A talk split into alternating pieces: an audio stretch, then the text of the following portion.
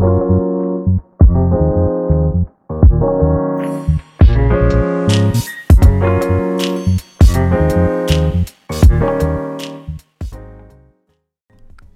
んばんは。路地裏研究所第3回目の配信を始めていこうと思います。皆様1週間お疲れ様でした。今週は皆さんにとってどんな1週間だったでしょうか今配信しているのが23時ということで、まあ、前回よりも少しね、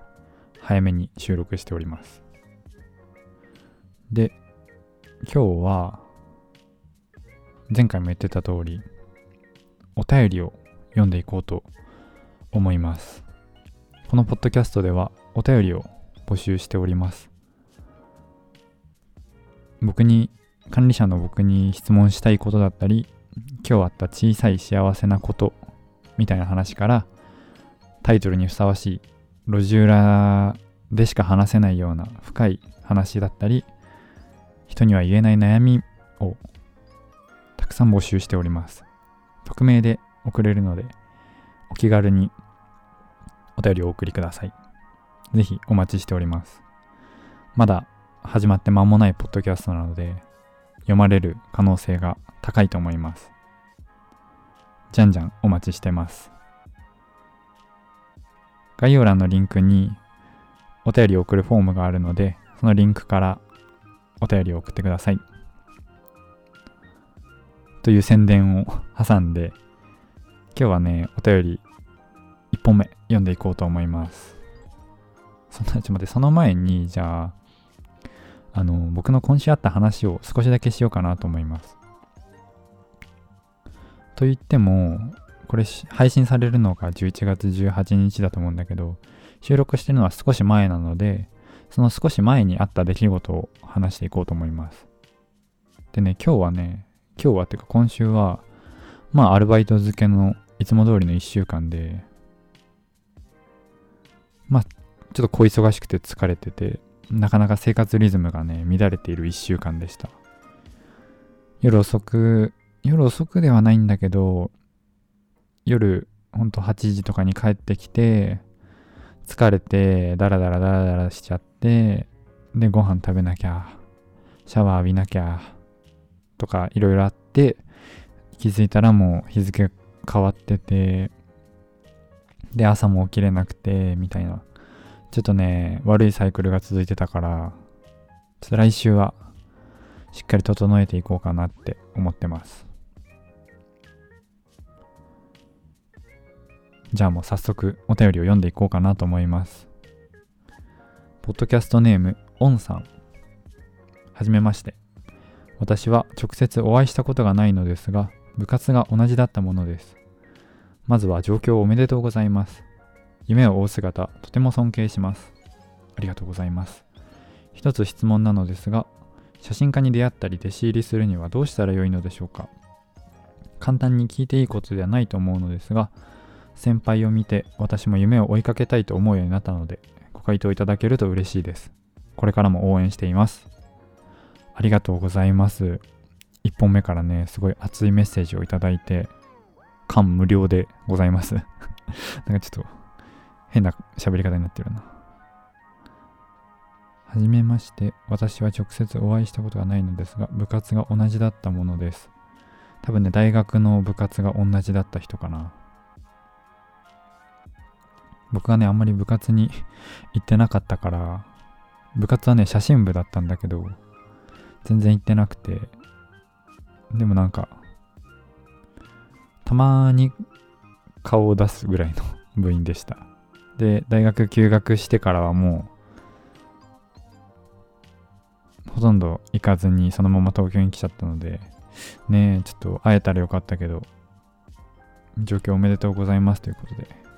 ありがとうございます。またちょっと福岡に帰る機会があったら会えたらいいなと思うんですけど、僕はもともとカメラマンにもともとっていうか僕の夢はカメラマンになることでいろんな写真を撮っていろんな人を感動させたり幸せになってほしいなと思う思いでカメラマンをしてるんだけどそうだねまあ写真家になるって言ってもまあそんなに大層なものに最初からなれるとは思ってなかったからこう最初は友達を撮ったりとか風景を撮ったりしたものをインスタグラムに上げててそれでまあうーん何て言うんだろうな。写真撮るのが好きっていうのもあるしこう自分が撮った写真をみんながいいねいいねっていうかまあこの写真好きとかいいねって言ってもらえるのがすごいいいねってあのコメントでねコメントでとか直接会っていいねこの写真好きって言われるのがすごい嬉しくて、まあ、それだけでもう僕は幸せなんだけどなんかこうもっといろんな人っていうのはその性別とか国籍とか関係なくいろんな人に僕の写真を見てもらっていろんな感情を抱いてほしいっていうのが僕の中にはあって写真で伝えられることやっぱり写真って言語がないものだから世界に通用すると思ってるのね。やっぱりそう文章とかだと日本語がちょっとわからないっていうか日本語が話せない、読めない、読めない読めない人は、なかなか伝わりにくいんだけど、写真だと、この1枚の絵に、絵というか画面に全てを載せることができるから、それで世界の人々にこう僕の写真を見て、どんな気持ちを抱いてくれるんだろうっていうか、どういう風に見てくれるんだろうっていうのがすごい興味があって、目指そうと思ったんだけど、まあなんか写真って言ってもいろんな写真があるじゃない？例えば、こう、アイドルの雑誌の写真とか、はたまた、例えば何があるかな？物の写真って言ってなんかいいのあるかな？まあ商品の写真とかかな？まああるし、こう、世間に訴えかけるようなこう歴史の1ページを切り取った写真とかいろんな写真の写真って言ってもいろんなものがあってでまあ写真のその考え方とかも人それぞれなんだけどまずなんか自分がどういう写真を撮りたいかみたいなのを考える考えることがすごい大事かなと思ってて僕のテーマっていうのはまあなんか効率社会への違和感っていうすごいかっこいいお下げなタイトルにしてるんだけどどうしてもこう機械化が進んだりとかデジタル化が進んだ現代ってこう何でも何でも効率を求めるようになってしまってそれでこそ人とのつながりだったりとかそういうこうアナログなものにがちょっと希薄になっているんじゃないかっていう自分の中での考えがあってそれをまあそれが果たして効率化がいいのか効率化する世界が、まあ、便利になるのはもちろんいいことなんだけど本当にそれでいいのかっていう疑問を呈して僕は写真を撮ってて、やっぱりこう、軽視まではいかないけど、少し見られなくなってきた人の思いだったり、熱量とか、逆にみんなが歩きスマホだったり、音楽を聴いて歩いて、道を歩いている時に、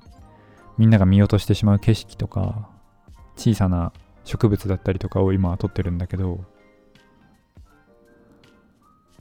っていう風になんか自分の作品にテーマを作品？大したそんな僕も大したものじゃないけど自分の写真にテーマを持つっていうことがすごい大事でなんかそこが決まらないと写真家？なんかそうこう自分の写真を作るっていう面ではなかなかうまくいかないのかもしれない。で、まあ写真家っていうすごい難しい話なんだけどこれは。写真家ってこうカメラマンさんと違ってこのまあ判断が自分なのね。自分がいいと思ったらいいしっていうのがあってそこがまた難しいんだけどやっぱお客さんがこういう写真を撮ってほしいっって言われるわけじゃないから自分が持ってる悩みとか疑問とかをどうにかして形にしていかないといけないから、まあ、結構ね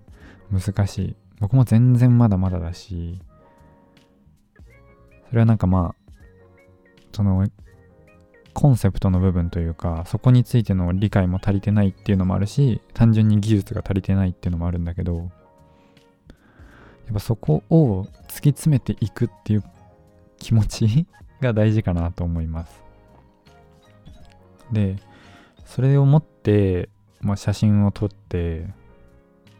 でそれでこうみんなに評価してもらうっていうのはなかなか難しいのね、まあ、そもそもあんまり一気に多くの人に見られたりすることはなかなかないからっていうのもあるんだけどでやっぱり大事なのは自分の写真を多くの人に見てもらうためにこう動く行動することっていうのがすごい大事かなと思ってて。僕は今一人の写真家さんのもとで写真について勉強をしてるんだけどなんかそれも写真家さんが来るイベントに自分である足を運んででその写真家に直接お願いをしたっていう経緯で写真家になったんだけど写真家さん写真家になってないわ。写真家の元で勉強するってことになったんだけどまあなんかこうもっと自分の写真を突き詰めたいとかもっとこういう写真が撮りたいっていうのをまあ、自分なりに考えてやるのも大事なんだけど、やっぱりちょっと少し前を行く先輩とか、師匠の意見を聞くっていうのはすごい大事で、写真のその何たるかみたいなものを勉強していくには、僕は誰かの元についた方がいいかなと思って、ずっと自分が好きだった写真家さんが東京のイベントに来るってなったからもう突撃したって感じなんだけど。やっぱ夢を追いかけたいとかすごいいい志だと思うしその一応ね夢を追いかけて福岡から出てきた福岡から東京に出てきた身としてはすごい応援したいと思います。でもまあなかなかねうまくいかないことの方が多いのでそこをこう腐らずにこう自分の写真と向き合うというか自分が本当に撮りたいものは何だろうってずっと考え続けることが大事かなって思います。大丈夫かな？これ質問の答えになってるかな？写真家に出会ったり弟子入りするにはどうしたらいいのでしょうか？やっぱり自分の写真についてしっかりと意見を持つこととそれに合わせて行動するっていうかそれこそ写真その人が写真家さんが来るイベントに行ったり積極的に展示に行ったり連絡してみたりとか。今ねあんまりないんだけどワークショップとかその写真のワークショップやってらっしゃる写真家さんとかもいるのでもしこの人の作品いいなとか思ったらそういうのに参加してみるのもいいかなって感じです。でそれにこう合わせてっていうか僕の写真の話をちょっとだけしようかなと思うんだけど僕がその写真を撮ろうって思った理由はもともと写真っていうものを見るのがすごい好きで今ってこうインスタグラムだったりとかまあツイッターとかでもいっぱい写真が流れててでそれをすごい見るのが好きでいつも高校生の時とかインスタグラムで写真見てたんだけどいつだっけないつかのタイミングでね写真写真集に触れる機会があったので多分ね多分どっかの図書館で写真集みたいなのが置いてあって見たんだけどそれはなんかあのちょっとアイドルとかの写真集とは別のその人が出してる写真家ってが出してる写真集みたいな。あんまり多分写真やってない人は見たことないかもしれないけどそういうのがあってそれを見てなんかねすごい感動感動って言葉でねなんか表現するの難しいてかおこがましいんだけど写真なんかこの人って同じ世界に同じ地球に同じ日本に生きてるのにこんな風に見えてるんだっていうそこのなんか感覚にすごい衝撃を受けてなんかね写真本当にねなんか日常を撮ってるんだけどあなんかそこに目を向けてるんだみたいな。そういう何て言うんだろうな。僕たちが普段生活してて見落としてるところみたいなのを拾ってると思ってそれがしかもすごいフォトジェニックっていうかこううわすごいなって思うような写真になってるのが本当になんか感動してそれで写真を見るのがすごい好きになったんだけどそれでまあ、大学生になって、写真を自分も撮ってみたいと思って、バイトを始めて、多分初めて、バイトを始めて、一番最初のでかい買い物じゃないかな。カメラを買ったのよ。で、友達と遊びに行く時とか、それこそ普通にただ普段遊びに行くっていうか散歩してる時もカメラをずっとぶら下げていろんな写真を撮っててでなんか写真を撮っていくうちにやっぱり写真って撮れば撮るほど楽しくなるのね。なんかこんな瞬間撮れたとかなんかすごい楽しくなっちゃってでなんか自分の写真をもっとこういろんな人に見てほしいと思ってこう写真をインスタグラムに上げ始めたりとかをしてたんだけどなんかもっともっとっていうかすごいね貪欲貪欲というか欲しがりなんだけどもっと写真について深く学びたい。もっともっと写真が楽しくなるように写真と向き合いたいと思ってでやっぱり写真のとかまあそういう写真家さんとかの展示って大体東京であったりとか、まあ、その関東圏であってることが多くてでそれにこうどうしても行きたいと思ってでね今年の3月に東京のね美術館の写真の展示を見に行ったりしたのね初めて。それがね、すごい感動、またこれまた感動しちゃって、あんまり美術館とか写真展とか見に行ったことない人が多いかもしれないけど、こう、まあ映像とかじゃない静止画の世界だから、もう空間に入った瞬間に、もうすべての音が聞こえなくなるみたいな静かさがあって、でもその写真と対面すると、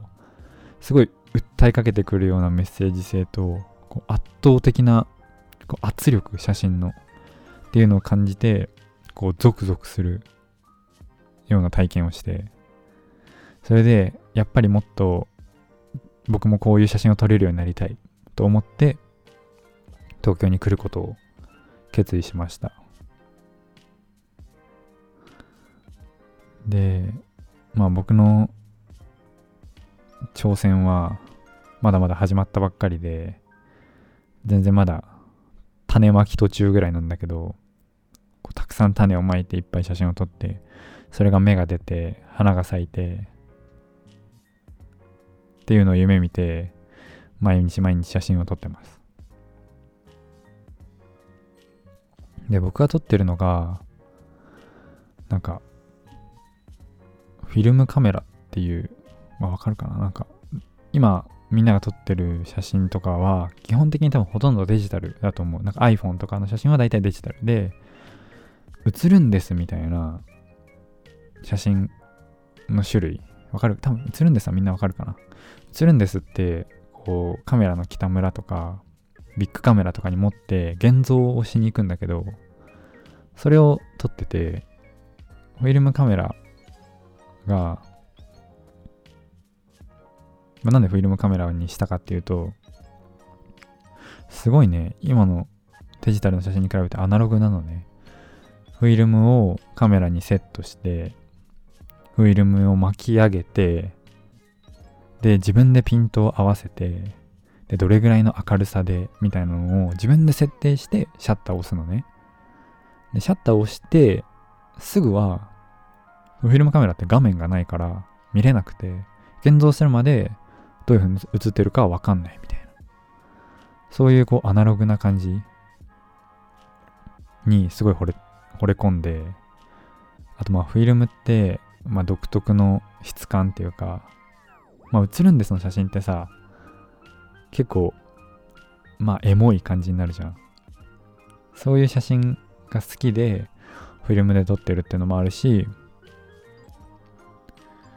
なんかそのもう一個理由があってフィルムってまあ物質なのねあのデータじゃなくてそのフィルムっていうネガっていうのに写真が写っててそれをまあスキャンして写真のデータにするなりプリントして紙に印刷とかするんだけどその物質的なものっていうのにすごい魅力を感じてやっぱりさデータの方が一見すると便利だし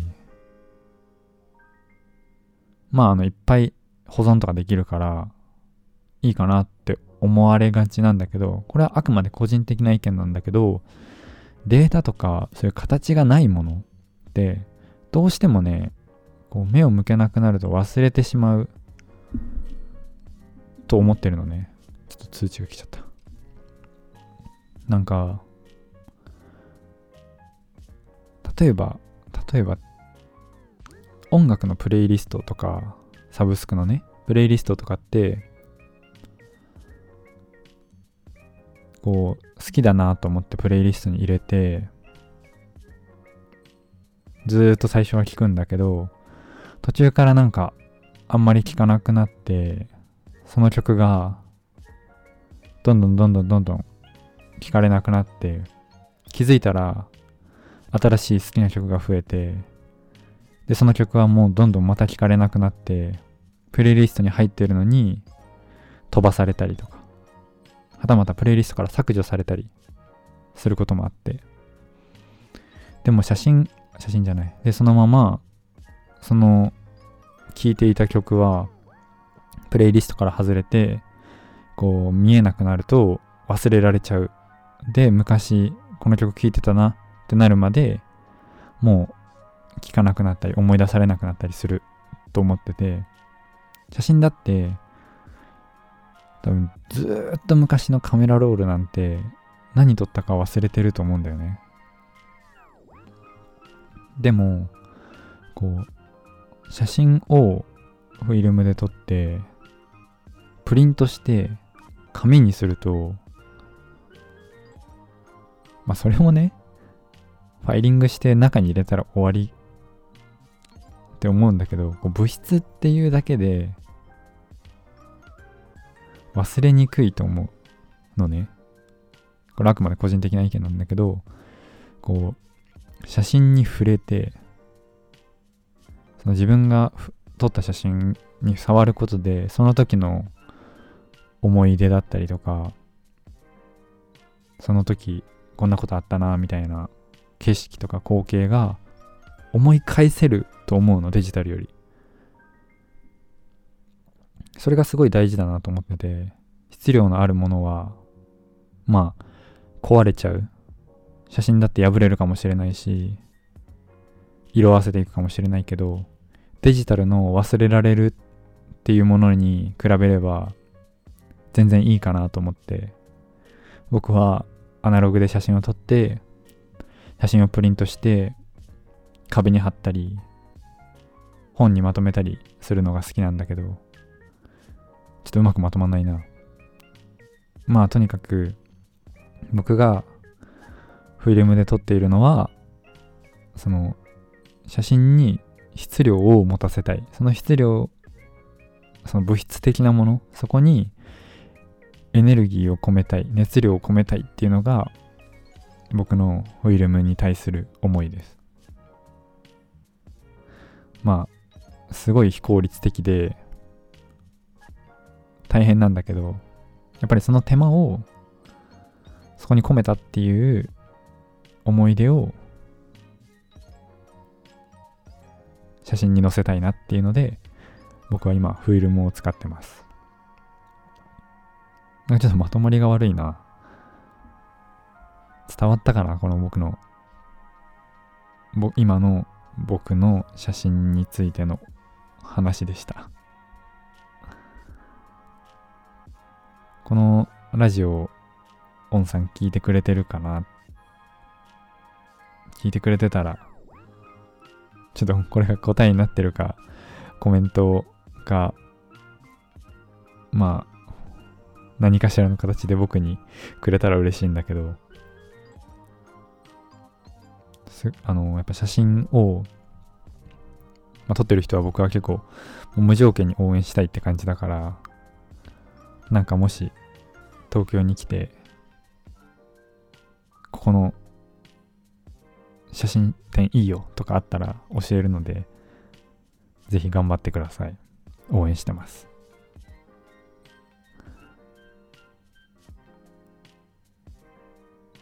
てなわけで、今回は、この熱いお便りに、まあ今の現時点での夢追いフリーターの大したことないアドバイスででしたが、返せてたなら嬉しいです。で、僕の写真は、インスタグラムに載せてて、どうやったら見れるかな？概要欄に貼っとこうかな。僕のインスタグラムを貼っておくので、もし興味がある人がいらっしゃったら、ぜひ覗いて、できればフォローもお願いします。はい。今回のポッドキャストは、ちょっとなんか前回に比べて、ちょっとなんか重ための回でしたが、いかがだったでしょうか？もしなんか、な、もしなんかって言って、あまり決めてなかったな。こんな感じで、こういう深い話題も、これからどんどんやっていこうかなと思うので、もし僕に話してほしい話だったり、お悩みとかがあったら、ぜひ概要欄のリンクにあるお便りフォームからどしどし送ってください。Twitter と Instagram の公式の路地裏研究所の公式の SNS も始めたので、それも概要欄のリンクに貼ってるので、ぜひ見てみてください。もしこのポッドキャストがいいなと思ったら、フォローだったり、チャンネル登録をぜひお願いします。じゃあ今週はこんな感じで終わろうと思います。それでは良い週末をお過ごしください。